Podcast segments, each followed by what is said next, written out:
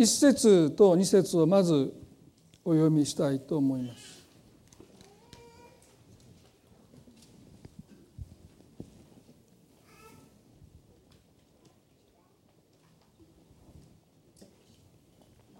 主よ聞いてください。正しい訴えを。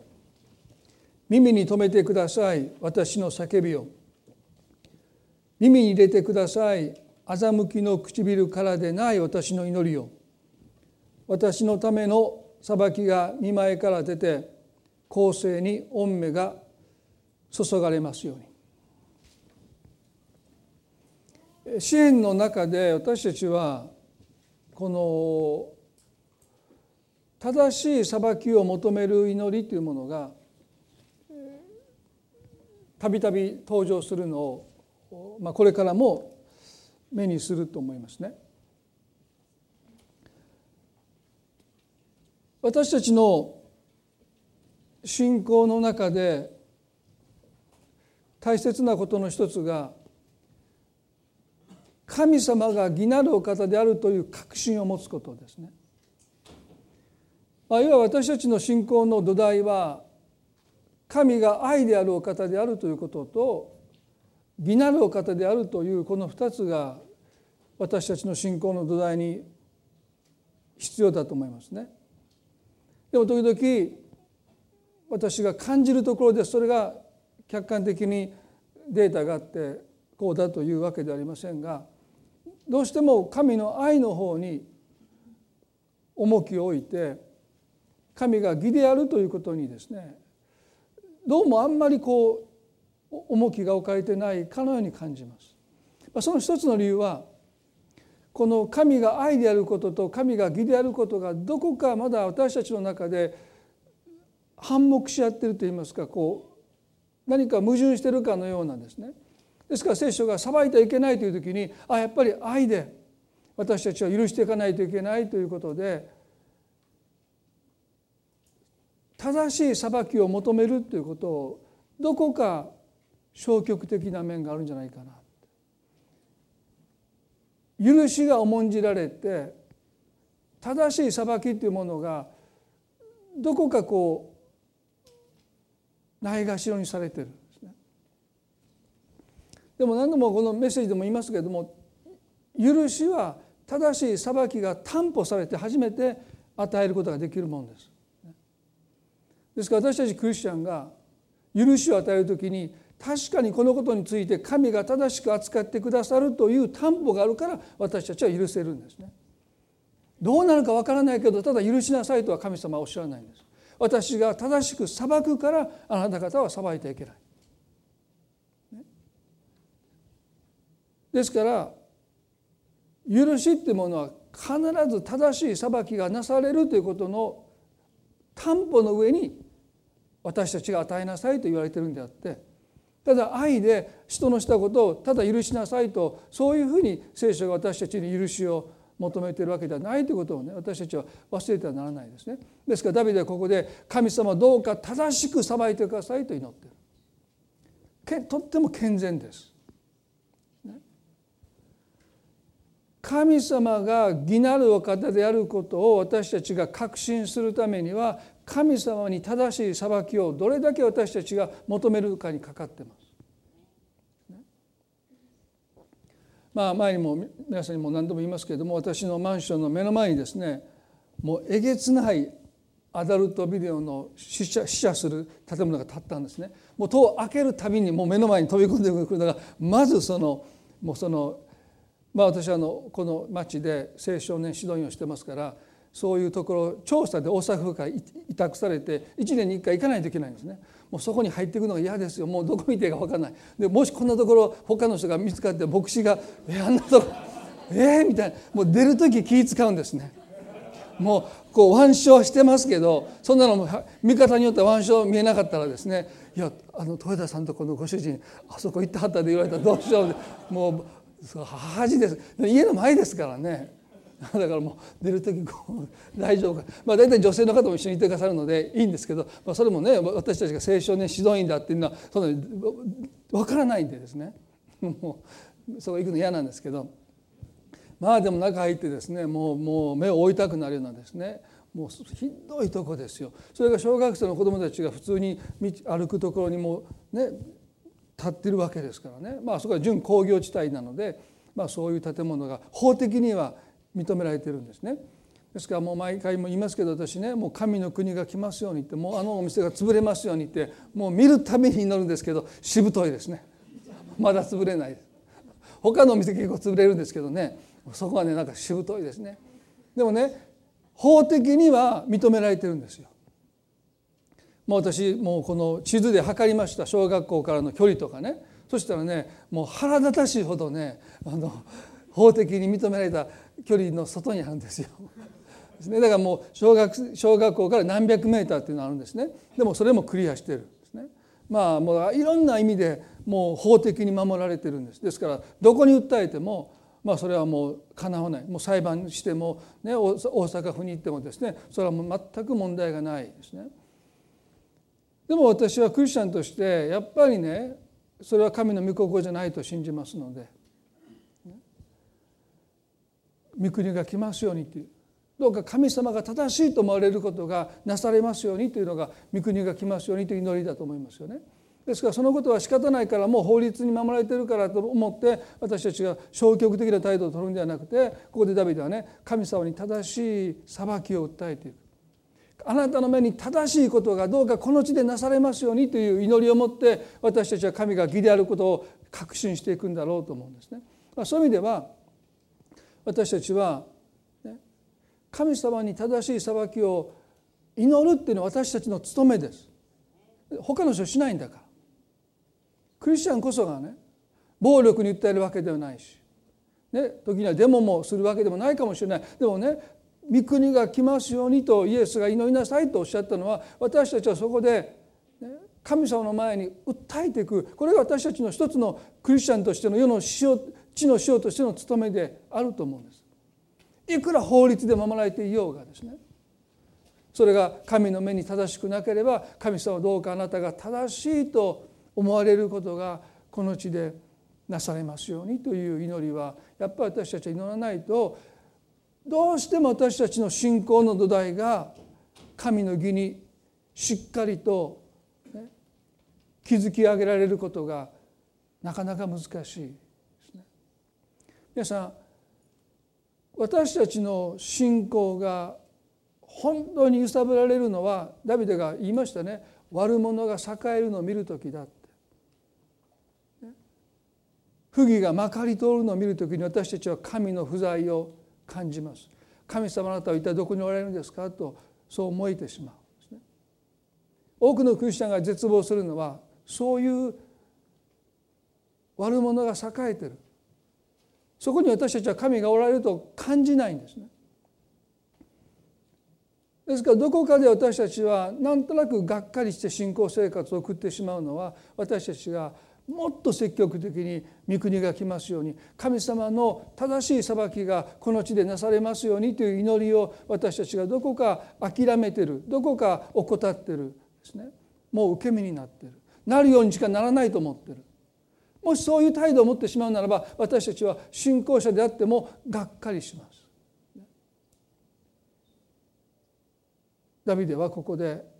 神様に正しい裁きを求めて祈っているそのことを私たちはダビデから学ぶことがあるんじゃないかなというふうに思います。で今日はですねそのことはもうたびたびお話をしてますので今日皆さんにお話したいことはその次にですね彼が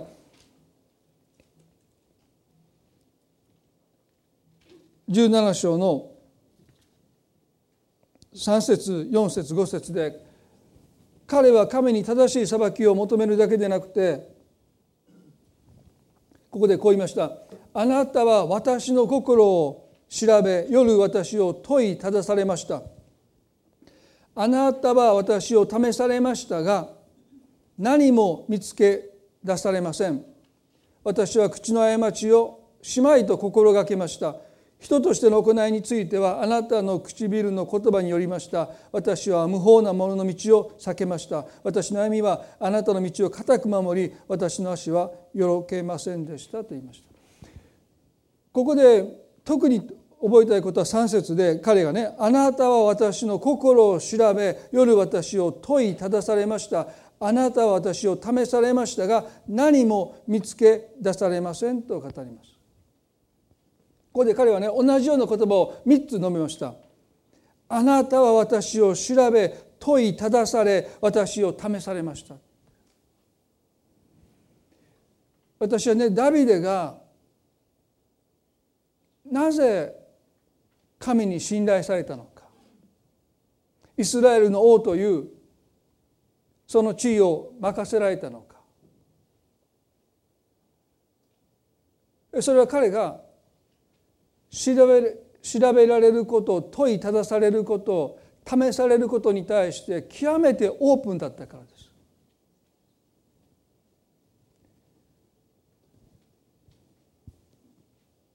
皆さん私たちは調べられたり問いただされたり試されることが屈辱と感じます。本当って聞かれるだけでカチンと苦してます。ねまあ、時々夫婦の会話でもあんまり「ほんまほんま本当」って言ったらもうええ加減にね してほしい時ありますよね。どこまで信じてもらってないのかみたいなんですね。皆さん私たちは基本的に動機を疑われるってことも屈辱に感じます。親切であったのに何か魂胆があるんじゃないですかって。そう言われただけでもうカチンときます。もうそそんなこと言われるんだったらもうしませんって言います。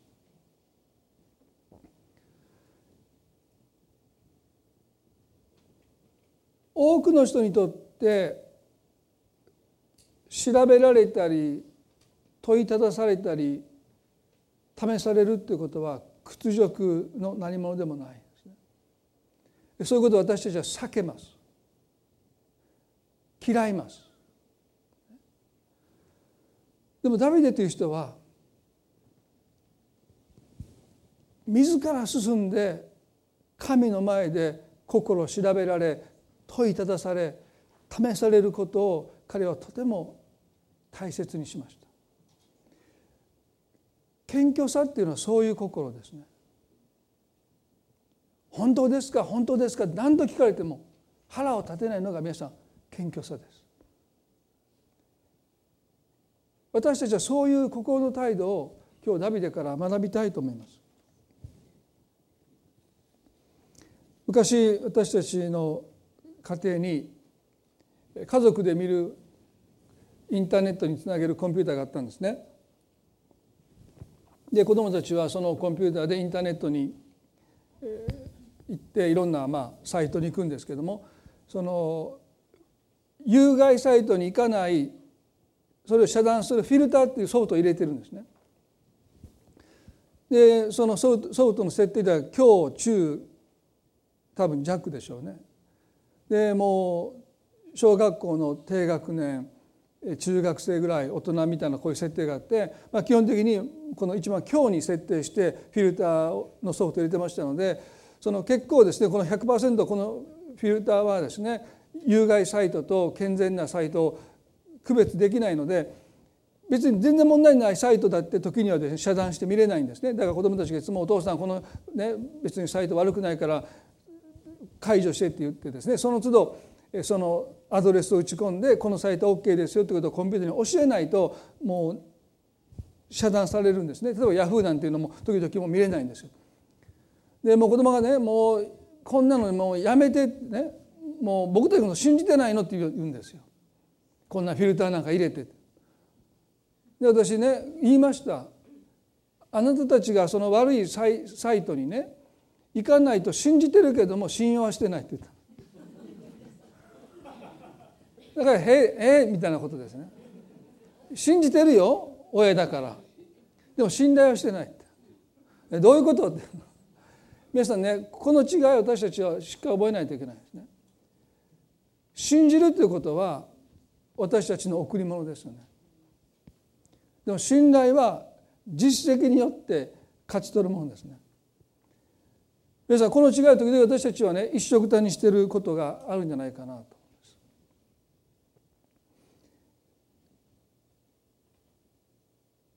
境界線の学びでもこのことをよく取り上げますね。信じることと信頼することはめ全く別物ですね。まあ重なっている部分もありますけども、ね、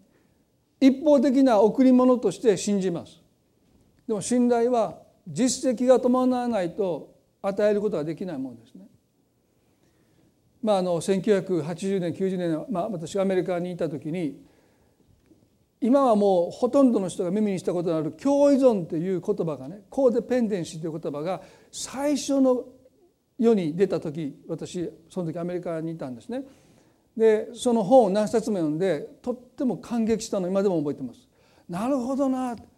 もうその概念がですね本当に今までどうしてだろうと思ってたことを本当に解き明かすような画期的な一つの概念として紹介されたんですねそれからもう20年以上経って、まあ、日本でもそういうタイトルの本がたくさん世に出回っていますけれどもまだその当時日本にはほとんど紹介されてなかったこの共依存という関係はもともとはアルコール依存症の夫と献身的な奥さんとの関係がですね共依存という形で紹介されました。それはですね奥さんがどんなに献身的にご主人の世話をしても一向にアルコール依存から解放されないなぜなのかということを解き明かしたのがこの教会共依存という関係でしたよね。それはご主人はねお酒を飲んでそして失態をします。まあ喧嘩したり奥さんを殴ったりもういろんな問題を起こしてですね。酔いが覚めたらね奥さんに謝るんです。二度としませんもう絶対これからはもうこんなことしないって言うんです。で俺を信じてくれで奥さん最初難色を示すんだけども俺のことを信じられないのかと言われるとですね分かったって言って信じるんですね。そしてご主人はですね小遣い要求しますねで奥さんはですねお金を渡したら絶対お酒を買うの分かってるから渡すのに抵抗を感じるんだけど俺のことを信じてないのかと言われるとついつい渡してしまう。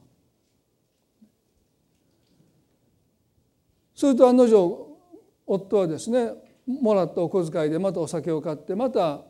お酒を飲んで失態を演じる、まあ、そのことを延々と繰り返している。でそこで問題になったのは信じることと信頼することが一緒くたになっているという問題でした。俺のことを信じてくれというこの時にこの夫はですね信頼も要求してます。何の実績もないのに。過去振り返ったら失敗ばっかり二度としないって何回言ったか。だから実績ゼロなのに俺のことを信じれないのかといって信じることの中に信頼も要求します。だから奥さんはお小遣いを信頼して渡さないといけなくなってしまう。ここで言われることは信じることと信頼することを分けないといけないということをまずここで教えられるんですね。そして奥さんにいつも言われるんです。夫を信じることはいいことですでも信頼する実績がこの人にはないのでもしそのお小遣いでタバコを買うんだったらもうあなたがタバコを買ってタバコを渡したりそれをお昼代にするんだったらもうお弁当を買ってね。現物支給してね。現金を渡してはいけないそのことを重ねて重ねて重ねて本当にもうお酒を飲まなくなっていくという実績を積んだ後にお金を渡すということを奥さんに求められてその違いを明確にしていくということがなされるんですね。皆さん私たちね試されるのが嫌いなんですよ。このアルコール依存の夫と同じようになんで俺のことを信じてくれないのかという態度を私たちも持ってしまう。何の実績もないのに。神様と私たちの関係において神は私たちを信じていてくださいます。でもね実績がないと私たちを信頼はしてくださらないんです。でも私は時々ね神様に対してあのアルコール依存の夫が奥さんに言うようになんで信じてくれないんだって言って信頼を実績がないのに信頼を要求するという過ちを私たちも犯しやすいということを今日覚えたいです。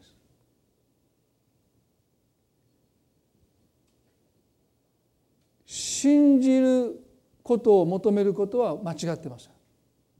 でも実績がないのに信頼を求めることは間違いですそこが一色たになるとその間の最も大切なプロセスが抜け落ちます。それはすなわちね試されるという過程です。信じてくれという言葉はこの試されるという期間をスルーします。そこに価値を置きません。それが成長しない大きな原因ですね。試されることに屈辱を感じます。何の実績もないのに。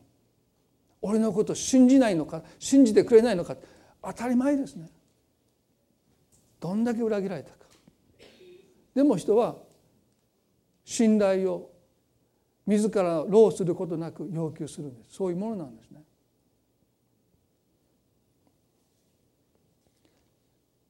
マタイの25章に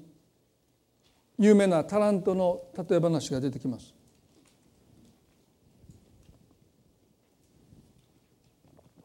ここにも実績がないのに信頼を要求するしもべの姿が怒りが記されてますね。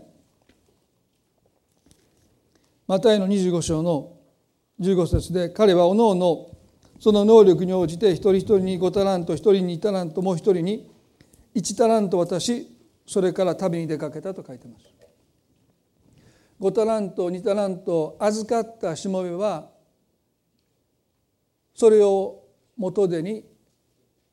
商売をしてさらに5タラントさらに2タラント儲けたと書いてます。でも1タラントも預かったしもべは次のように書いてますね。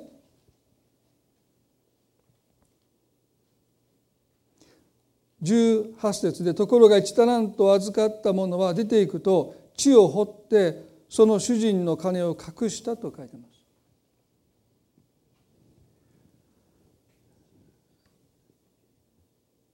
なぜ彼は1タラントを地を掘って隠したのか、まあ、後に彼は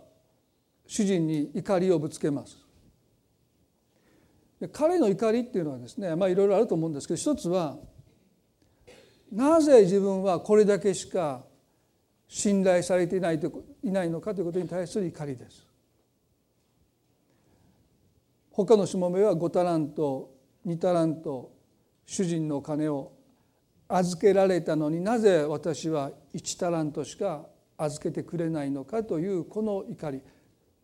あなたはまかないところから刈り取る悪い人だというこの怒りはですね自分を正しく評価していないという彼の怒りです。なんでこれっぽっちしか信用されてないのか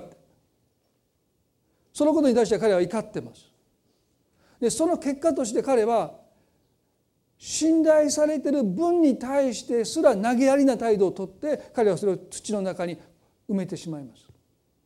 皆さんね私たちは人生に投げやりになるのは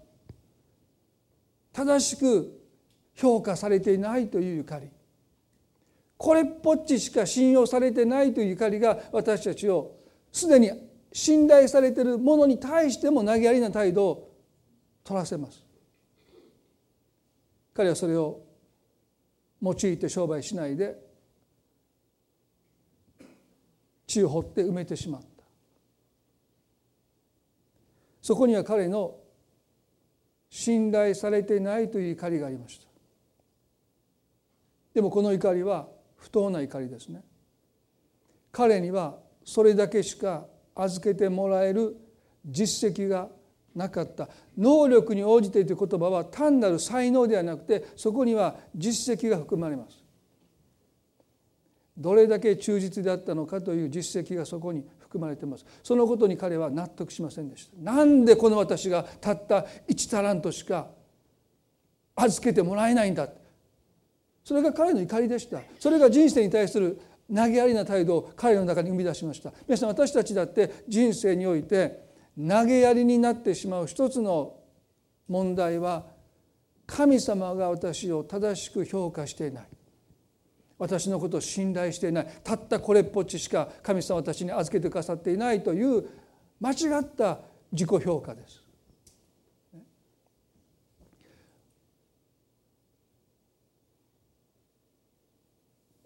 私たちはすでに神様から信頼されて預けてもらっているものの評価をもう一度しないといけない。皆さん1タラントっていうのはね6,000デナリです。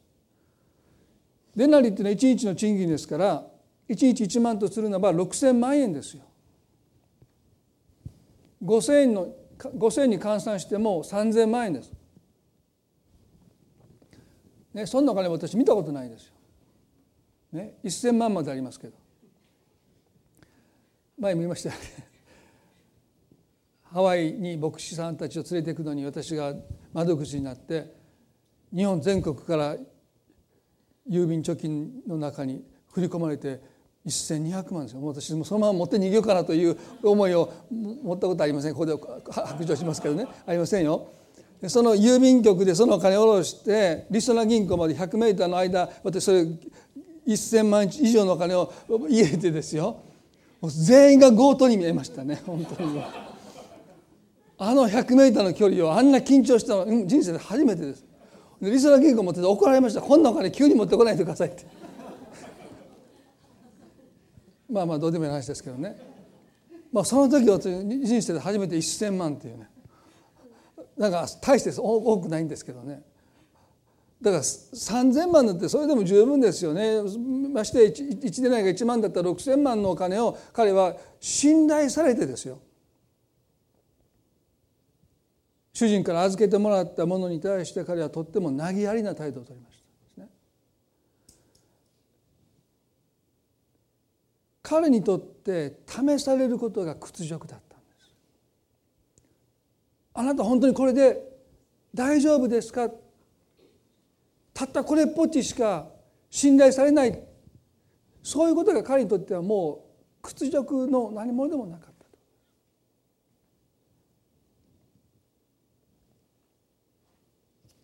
彼はそれを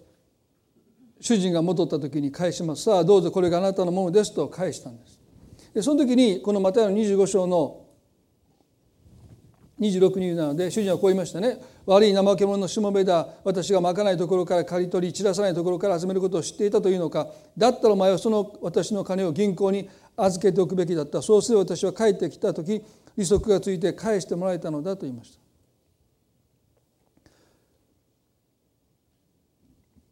銀行に預けておくべきだった。あなたがもし私があなたを信頼して預けたものの価値をあなたがちゃんと評価していたならばあなたはそれを銀行に預けたはずだって言いました。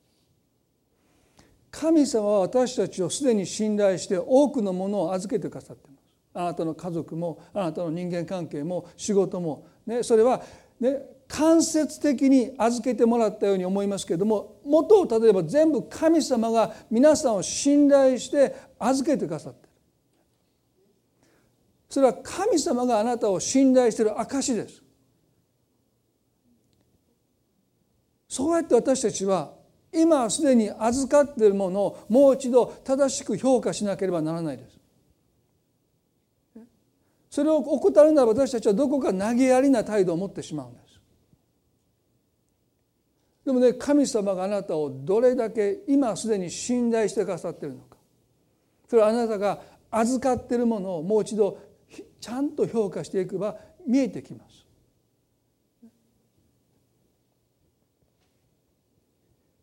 このしもべはそれを怠ったんです。銀行に預けておくべきだった。私があなたに預けたものの価値をあなたが本当に知っているならばたとえ商売をしなくてもいいからそれをあなたよりももっとちゃんと評価する銀行に預けておけば本当に正しく評価されたのにと主人は言うんです。あなたは神様から信頼されて預かっているものを正しく本当に評価しているでしょう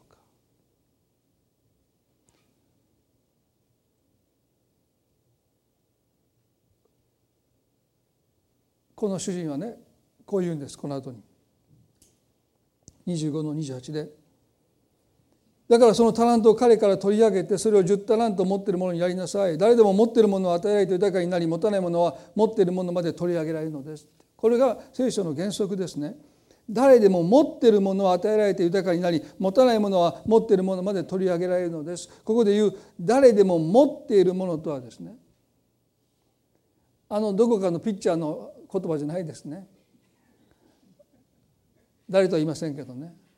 何か持ってるって言いながらあんまり持ってなかったみたいな今結果ですけどまあでもそういうことはどうでもいい話ですね。これはもう2,000年前のイエスの言葉ですね。誰でも持っているものはそれはね神様が預けてくださったものを正しく評価しているものはという意味で。すその価値を正しく評価しているものはますます神様から信頼されますという言葉です。そうでしょ？あなたの大切なものを正しく評価する人に私たちはそれを預けるもんです。だから銀行に預けるということはそのお金を正しくするところにお金集まってきますね。すなわち利子が高いところに多くの預金が集まってくると同じようにこの人に預ければ正しく評価してくれるところに信頼が集まってきます神様は同じ原則ですね誰でも持っているものすなわち神様が預けてくださっているものを誰よりも正しく高く評価するところに神の信頼はますます集まってきますね。でも誰でも持たないものすなわち神様が預けてくださっているものをあのしもべのように評価しない人土に埋めてしまうところのその信頼はやがて取り上げられてそのことをもっとちゃんと評価できる人に預けられてきます。主人は言いました。あなたはわずかなものに忠実であったから多くのものを任せようと言いました。願くならばこの1年私たちは神様からますます信頼されるものになりたいと願います。このタラントとはお金じゃないんですね。神様の信頼です。神様との愛が向かうべき関係は信頼関係です。あああなたのことがね大好きだよというもちろんそういう感情的な神様との愛の交流も必要ですね。でも愛の成熟とは愛が目指していく関係とはそれは信頼関係です。あなたのことを心から信頼しています。神様はそう私たちにおっしゃっていただくことを私たちは求めていくべきですね。あなたのことを愛してます。その愛の中に信頼がますます含まれてきますように。それが私たちの神様との愛の関係で私たちが目指すべき場所です。神様にますます信頼されるものになっていく。それがますます神様に愛されるものになっていくという喜びです。だからね時々神様の愛がとっても分かるんですね。十字架の愛。でもそこから愛が停滞していくのはこの信頼されるという愛の営みに私たちがあまり積極的に向かわない時にもちろん十字架の愛は素晴らしいですよ。あなたのために神が御子イエスを与えてくださった。でも愛が深まるのは神様から信頼されているという喜びです。それがますます神様の愛の中に私たちが生かされていくために私たちが踏み込まなければならない愛の領域です。神様が私のことを信頼してくださっているそれは愛の最も深い喜びだと思うんですね。その喜びを私たちはますます覚えていきたいですね。もう一つだけ今日この試みられるということにおいてヤコブの1の2節から少しだけ最後にお話をしたいと思います。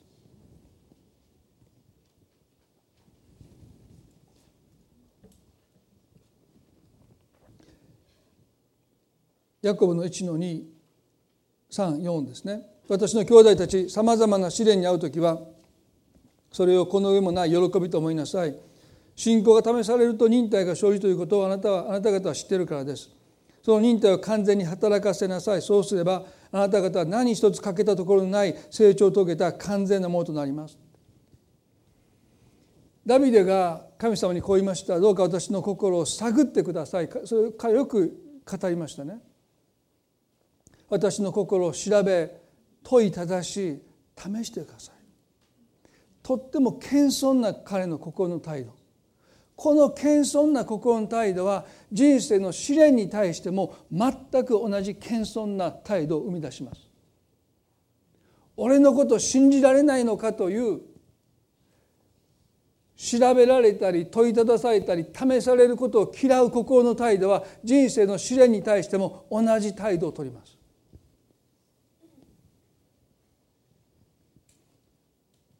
人生の試練に対して私たちが持つべき態度は謙遜な態度ですね。試みて訓練する。試みて修練する。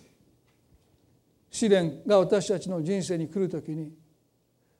どれだけ多くの人が謙遜になるでしょうか。なんでこんな目に遭わなければならないのかと多くの人は怒るんです。でもクリスチャンは試練に対して謙遜な態度を持つべきですね。いやそれどころかヤコブはこう言いました。私の兄弟たちさまざまな試練に遭う時はそれをこの上もない喜びと思いなさい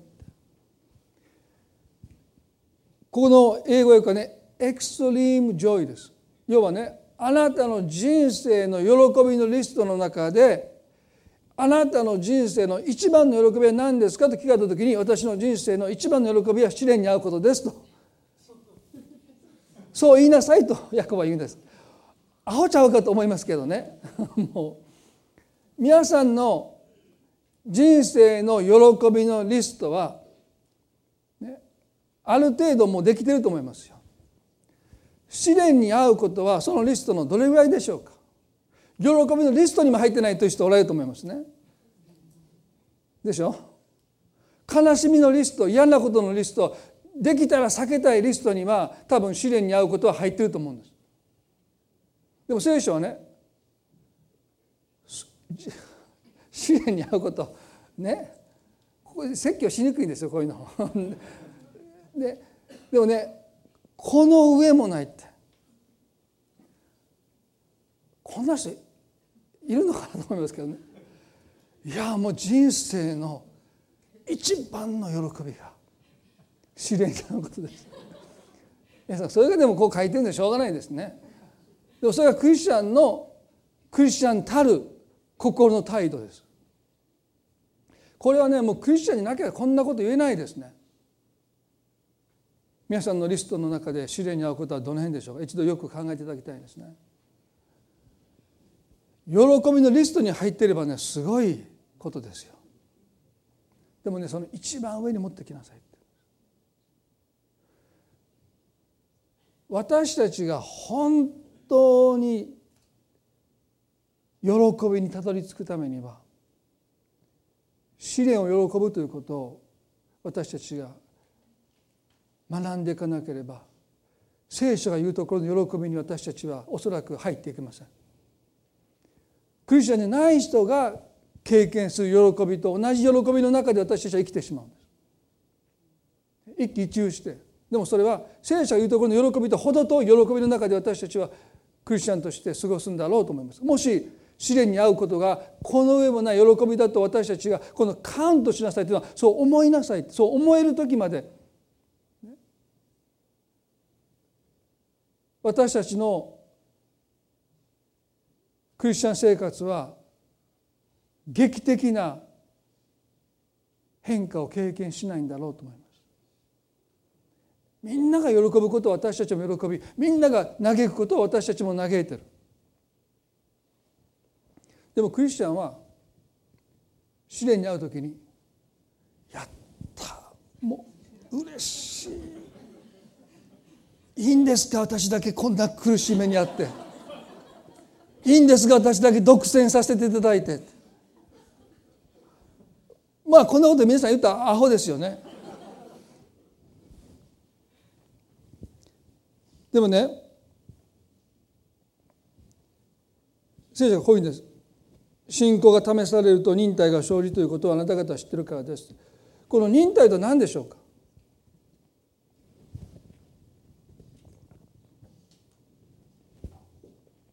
仏教では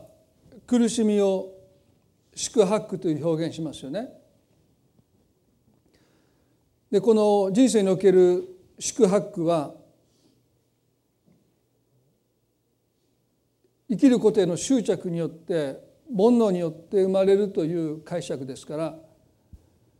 いかにそれを断ち切るのかが要は救いですよね。ですから人生の苦しみと出会って喜ぶなんていうのはありえないです。ね、我が身を顧みて何がいけなかったのか、ね、とことん突き詰めていく。そしていかに私たちがいろんなものに執着してきているか。生きることに執着し例えばこの宿泊と言われるこの基本的な4つの苦しみプラスこの4つの苦しみの中にですね思い通りいかないという苦しみがありますね。でこれはもちろんね多くの場合執着心が原因です。人生は思い通りいきません。でそのことに私たちはどこか諦めの境地というかそういうもんだということを受け入れない限りですねやっぱり私たちは歯ぎしりしながらなぜ自分の思い通りいかないかって子供のような葛藤を抱えて生きていくそういう大人が少なくないと思いますね。だからそういう意味ではもちろん苦しみは何らかの執着心というものが原因である場合も多々あります。でもね聖書はもちろんそういうものもありますけれどもでも苦しみ全体をね私たちは仏教的な意味で何か私たちが抱えている執着心が引き寄せているものとしてどちらかというと敵対的ないかにそこから逃れるのかそこから離れるのかというそういう態度ではなくて聖書は喜びなさいって言うんですね。いらっしゃいって、ね、玄関を開けてですね歓迎しなさいって言うんですよ。どうしてかそれは忍耐という言葉が鍵です苦しみに耐える力この忍耐とは何なのか慢する力ではありません。で私たちは人生を我慢して生きることを聖書は喜びだと言わないんです。我慢はただ辛いだけです。でも忍耐が我慢とどこが違うのか。すなわちねこの忍耐というのは神様と連帯する力なんです。神様と一緒に立ち向かっていく力なんです。だから私たちが苦しみになる時に何を経験するかそれは神様がいかに私たちと一緒にいてくださるのか苦しみの中で私たちはそれを最も深く喜んでいる時には到底経験できない神様との親しい近さを苦しみの中でしか私たちは体験できない。だから聖書は喜びなさい。神様が遠くにいると思ってたけど苦しみになった時になんだ神様こんな近くにいてくださったって皆さんね多くの人は苦しみになる時に孤立するんですでしょ？楽しい時はねみんな聞いて聞いて聞いてって言ってね嬉しいことを分かち合うんですね。で苦しい時は「誰々さんどこ行った?」いやなんかそっと帰ってきはったってなんですなんとなく孤立しがちです。神様からも孤立するんです。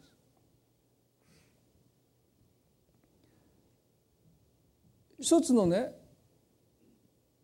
苦しみに対する私たちの間違った理解は仏教的な苦しみは自ら招いた自らが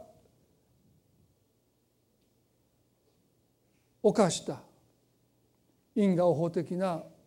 結果に過ぎませんね。でもね聖書における苦しみはタラントです。神が信頼して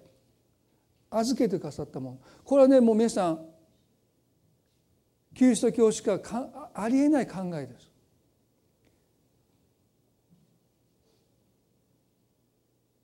私たちが人生で苦しみに遭う時にその苦しみすらタラントです。神があなたを信頼してあなたなら担えると信じて神の信頼の証として苦しみがやってくるんだと聖書は言うんです私じゃないですよ聖書が言うんですよ私はそんなこと皆さんに向かってよう言いません。あなたの苦しみはね神様が信頼してきてるんだからそれはカウンセリングでもそういうことは言いません。でも説教だから言うんです、ね、でもそうなんですよ。タラントです。旧約聖書の中でねアダムとエヴァが罪を犯した時に神は妻の方に対してこのようにおっしゃいました。漱石の3の16節で女はこうせられた女にこうせられた。私はあなたの身ごもりの苦しみを大いに増すあなあなたは苦しんで子を産まなければならないと言いました。ですから罪を犯した時に神は一つの罪に対する呪いとして女性に向かってここでこう書いてますね。あなたの身ごもりの苦しみを大いに増すと言いました。だからもともと苦しみがあったんだけどそれを大いに増すと言いました。あなたは苦しんで子を産まなければならないとおっしゃった。でこの罪に対する呪いがただの苦しみだったんですけどもキリストの贖いによって呪いが取り去られた時に苦しみだけが残りました。でもそれは罪の呪いじゃもはやありません。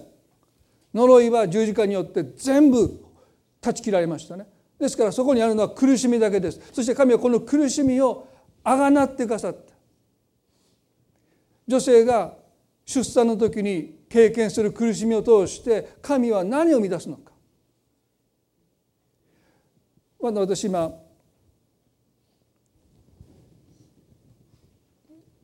出版社に渡した本はですね不正が一つのテーマとしてね書いた本です。まあ、父が亡くなって父のいない家族の中で神様を父なる神として私が小さい頃から主体求めていく中で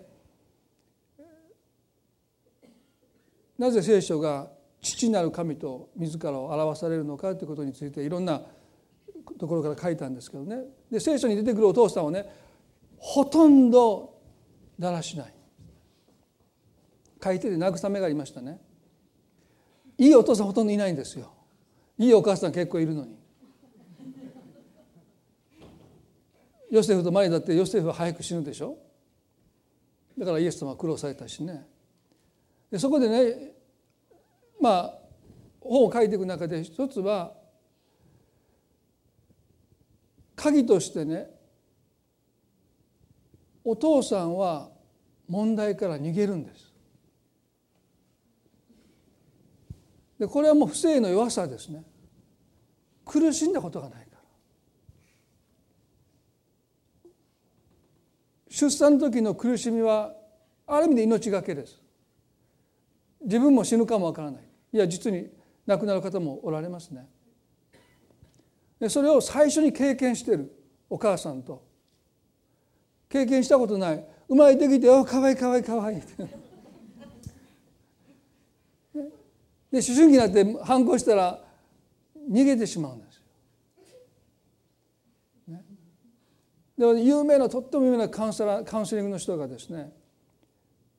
もう何十年という経験の中でこういうことをおっしゃいました。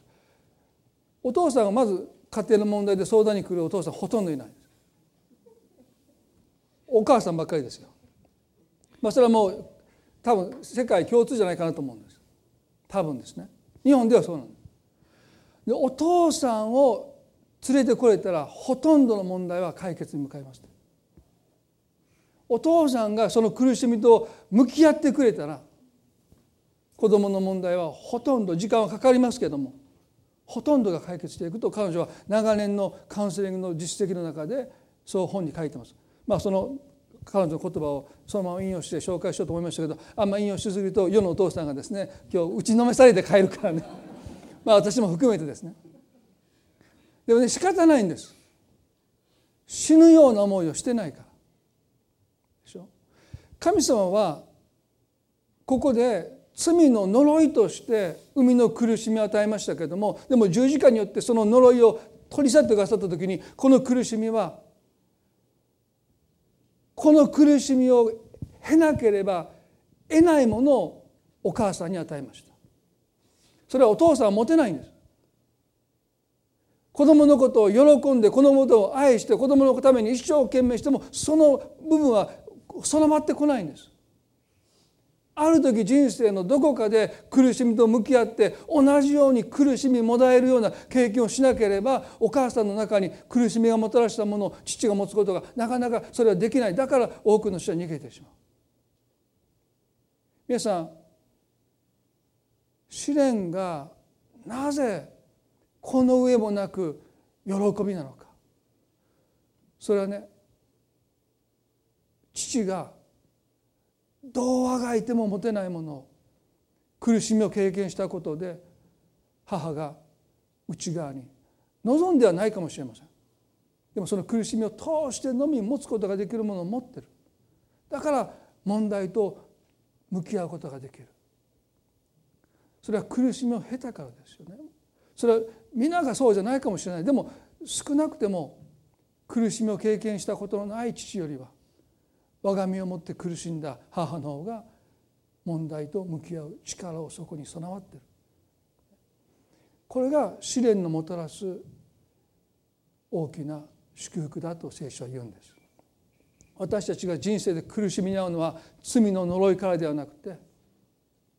神様がその苦しみを通してしか私たちの内側に形作ることのできないものを私たちにもたらすために神は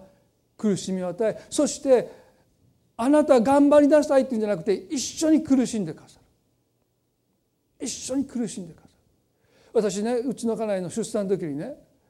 待ちきれなくて中華料理食べに来ました。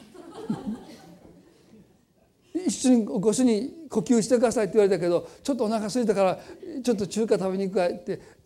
そのまま離れましたね。戻っていった時にも陣痛始まってもうスースー母が逆になってですね余計しんどいって言われて。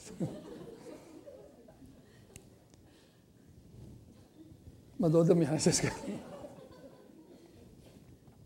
でもね神様は一緒に苦しんでくださるんですね。だからクリスチャンの忍耐と私が我慢することじゃなくて苦しみの中であなたと一緒にその苦しみを背負っていてくださって。一緒に来る。だからあのゲッセマルのそれのあの苦しむイエス様の姿。あのお姿を私たち時々思い返してあなたのためにイエス様が血のような汗を流して取りなしをしてくださってる。その苦しむ神様のお姿を私たちはね見るときに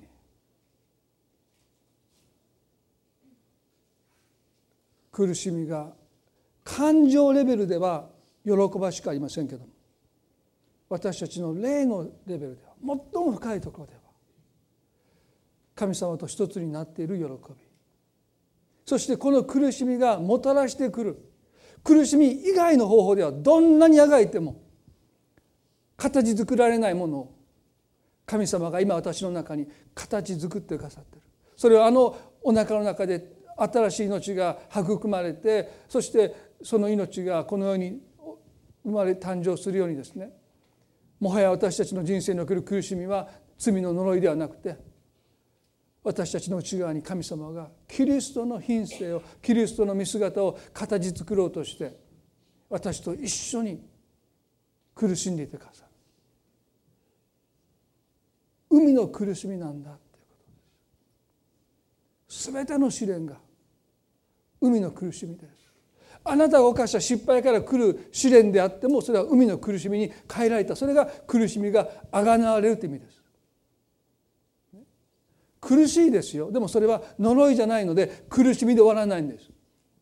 海の苦しみです。どんな苦しみもクリスチャンはこの呪いから解放されている上にあなたの人生にノックする全ての苦しみは海の苦しみです。その苦しみは良きものを生み出してきます。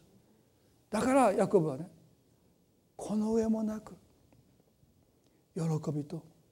思いなさいと語ります。今日ね皆さん人生において私たちは謙虚になりたいですね。ダビデがイスラエルの王でありながら自分の心を調べられ問いただされて試されることに対して彼は謙虚でした。だからこの人は人生の試練においてもとっても謙虚だったんだと。神様は私のことを信じていないのかと言わない。あのシタラントのしもべのようになんでこんなちょっとしか信じてもらえないんだなんで俺のことを信じてくれないんだって言って試されるということに価値を置かないそういう心の態度ではなくて願うくならば試練が来る時にああ私は今試されてるんだってもう全てを私は何かもう習得したか何を時々高ぶってまだまだなんだってどうぞ神様この試練を通してこの試練しか与え得ないものを私の内側に与えてください。でね皆さんね最後にヤコブが言いましたね。その忍耐を完全に働かせなさい。そうすればあなた方は何一つ欠けたところない成長を遂げた完全なものとなります。もし私たちが試練に対して人生の苦しみに対してそれをこの上もなく喜びとへり下って受け止める心がもし私たちの中に形作られていくならば神と忍耐連帯することで形作られていくならばあなた方は何一つ欠けたところのない成長を遂げた完全なものとなりますと書いてます。皆さん私たちはね完璧な人になってみるじゃないんです。完璧にはなりませんでもこの聖書の言うところの意味はもし人生の苦しみさえもあなたが喜びとして受け取れることができるならばあなたの人生は喜び以外もはや何も経験することがないという意味なんです。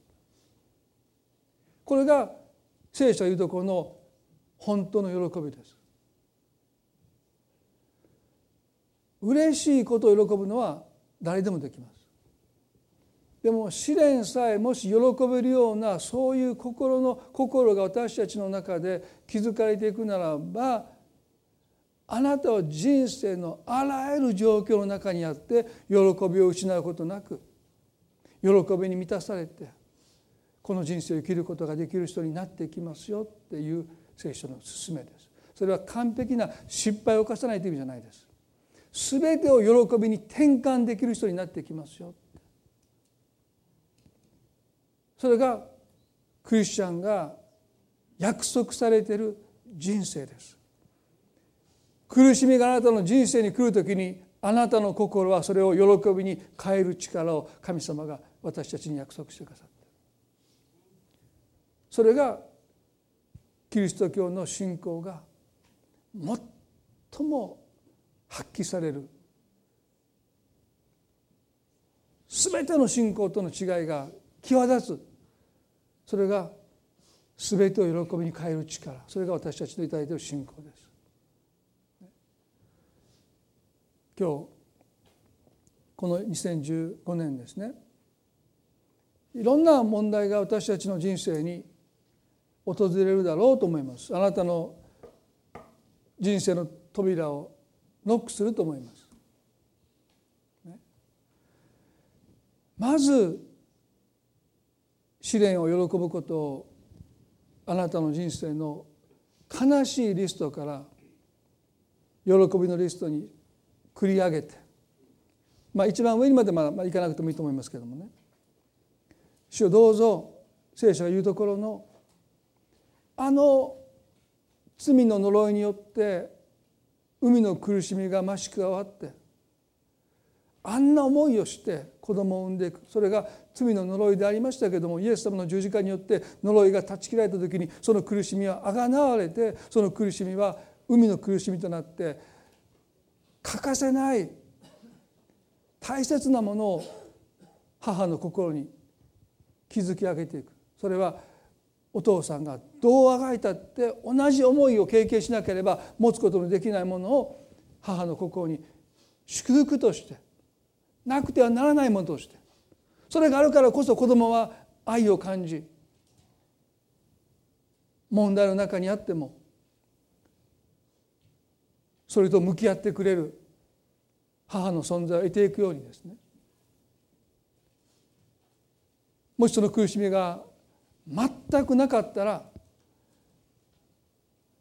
逃げるお父さん逃げるお母さん両方から逃げられたら子供はどこに行けばいいのか。まあ別に今日はねお父さんを非難してるわけじゃないんですね。私も本当にそう思います。ね。でもねやっぱりそこで苦しみがあがなわれてそこで実を結んでるからなんとかそこに神の介入する脱出の道がそこにあるんだろうとそう思います。もちろん男性でも逃げない人もいっぱいいます。ね、みんながみんな逃げるわけじゃありません。でも一般論としてね苦しみが働く時にそういうものを生んでいるんだろうとそういうふうに思いますね。この一年私たちの人生の中に苦しみが来る時にどうかそれが神と連帯することで喜びに変えられていきますように海の苦しみとして私たちの中になくてはならないものを生み出していきますように私の思いが変えられますように一言お祈りしたいと思います。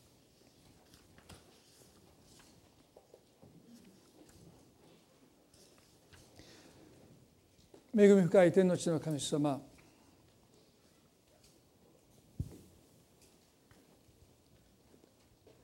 どうか私たちが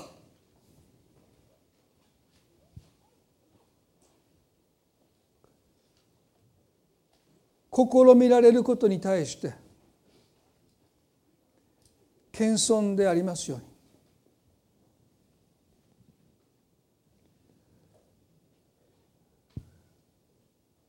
まず私たちはあなたからすでに預かったものの価値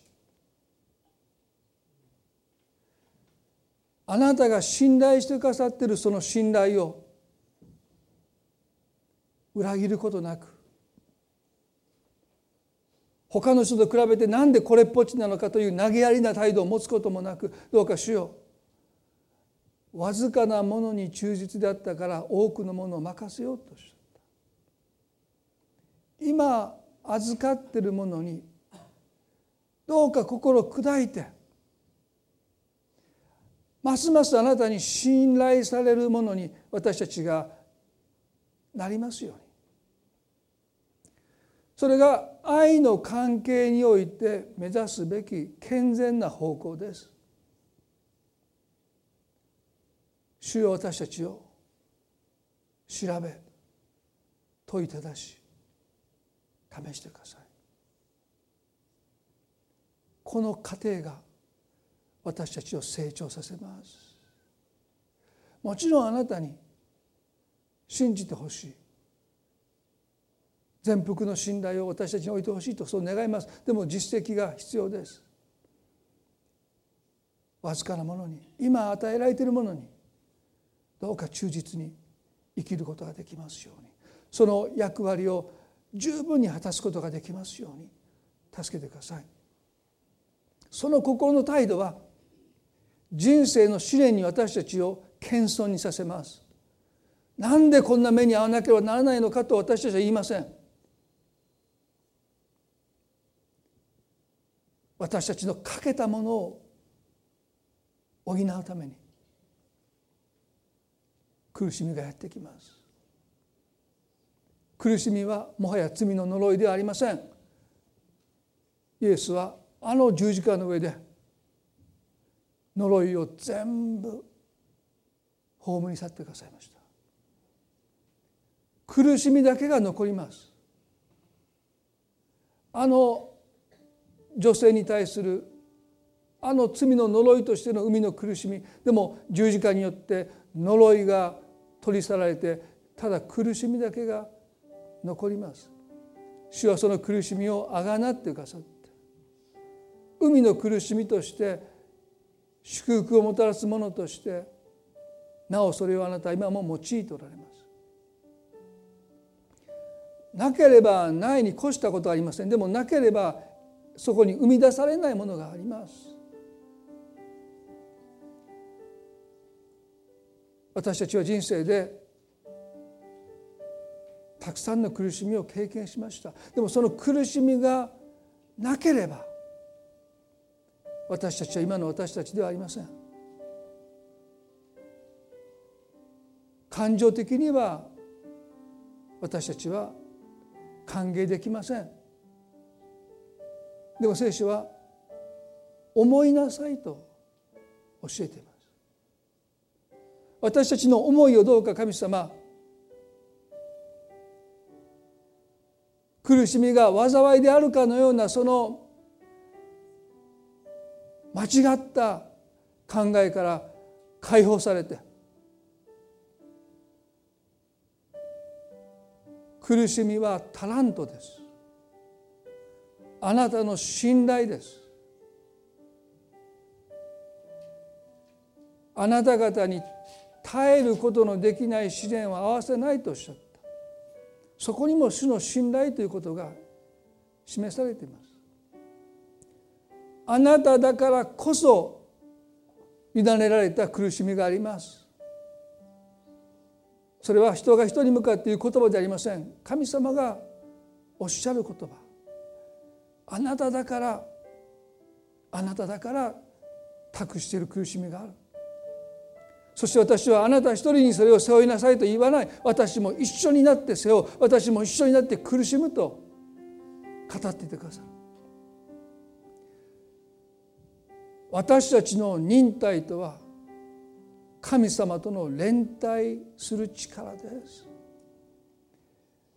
あなた方のあった試練は皆人の知らないものではないと聖書は言うのは孤立してはならないことを私たちに教えます。苦しみの中でこそ神と連帯し人と連帯しなければならない。それが私たちに忍耐という力をくださいます。我慢する力ではない。苦しみを喜びに変える力です。苦しみを苦しみとして終わらせない力です。そこから良きものを刈り取っていく力です。どうかのタラントを土に埋めることがないように。それを増やすことができますように。この苦しみから良きものを刈り取る力を忍耐を与えます。今一人で背負ってると感じるという人が言うならば一緒に苦しんでいてくださる神様があなたの横にいてくださることを信じて。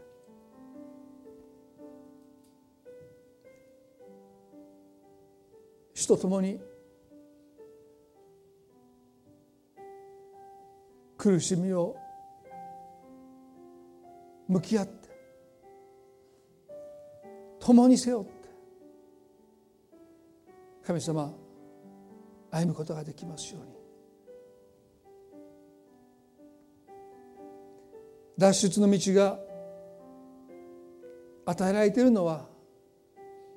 それが呪いではないからです。必ずその脱出の道が待っています。あなたは真実にかけてそのことを約束されました。どうか試練に遭うことを喜びと思える。少しでもそう思えるように私たちを書いてください。私たちの思いを書いてください。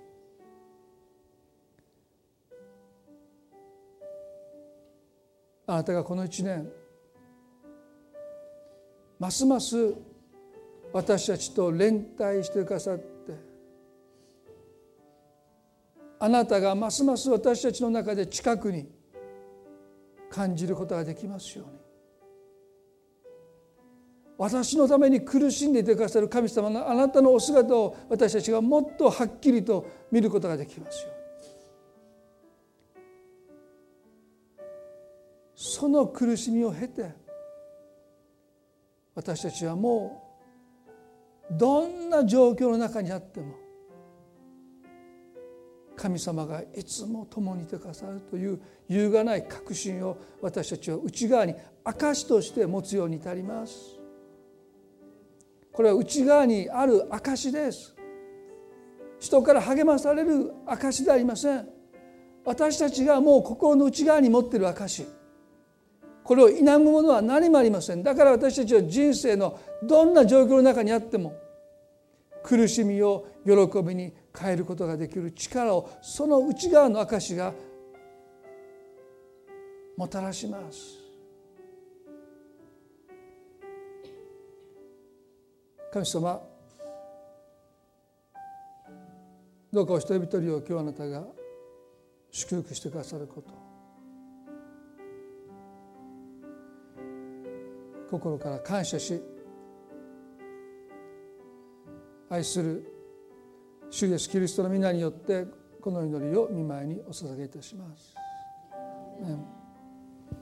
それでは皆さんどうぞ立ち上がっていただいて賛美を捧げたいと思います。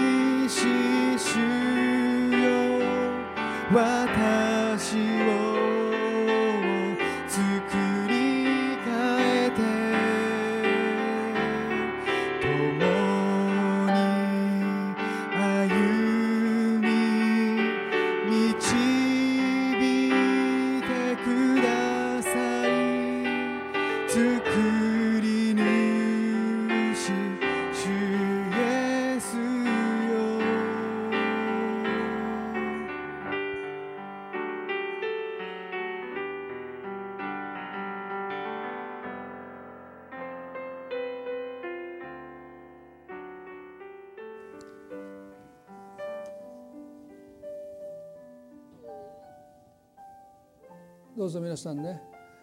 この1週間。試練に対する私たちの思いが主にある思いに少しでも近づいていきますように。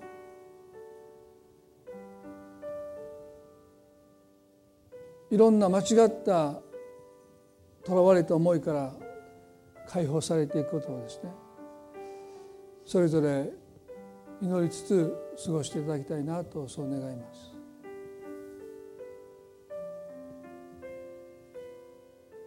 どうか私たちの信仰が苦しみを喜びに変えていくものに本本来の働きにますます用いられていきますようにねそのことを願いつつ歩んでいきたいそう思います、えーそれでは今朝はこれでね礼拝終わりたいと思います。互いに挨拶を持って礼拝終わっていきましょう。